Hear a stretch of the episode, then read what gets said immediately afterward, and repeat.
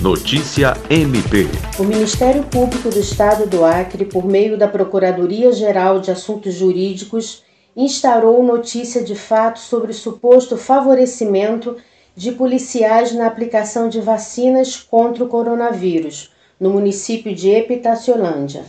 Pelo instrumento, o Procurador de Justiça Sami Barbosa notificou o prefeito da cidade, Sérgio Lopes, para que apresente as informações pertinentes. De acordo com notícias veiculadas na imprensa local, o prefeito teria beneficiado policiais civis e militares ao antecipar o Plano Nacional de Imunização em detrimento aos grupos prioritários fixados pelo Ministério da Saúde. Lucimar Gomes para a Agência de Notícias do Ministério Público do Estado do Acre.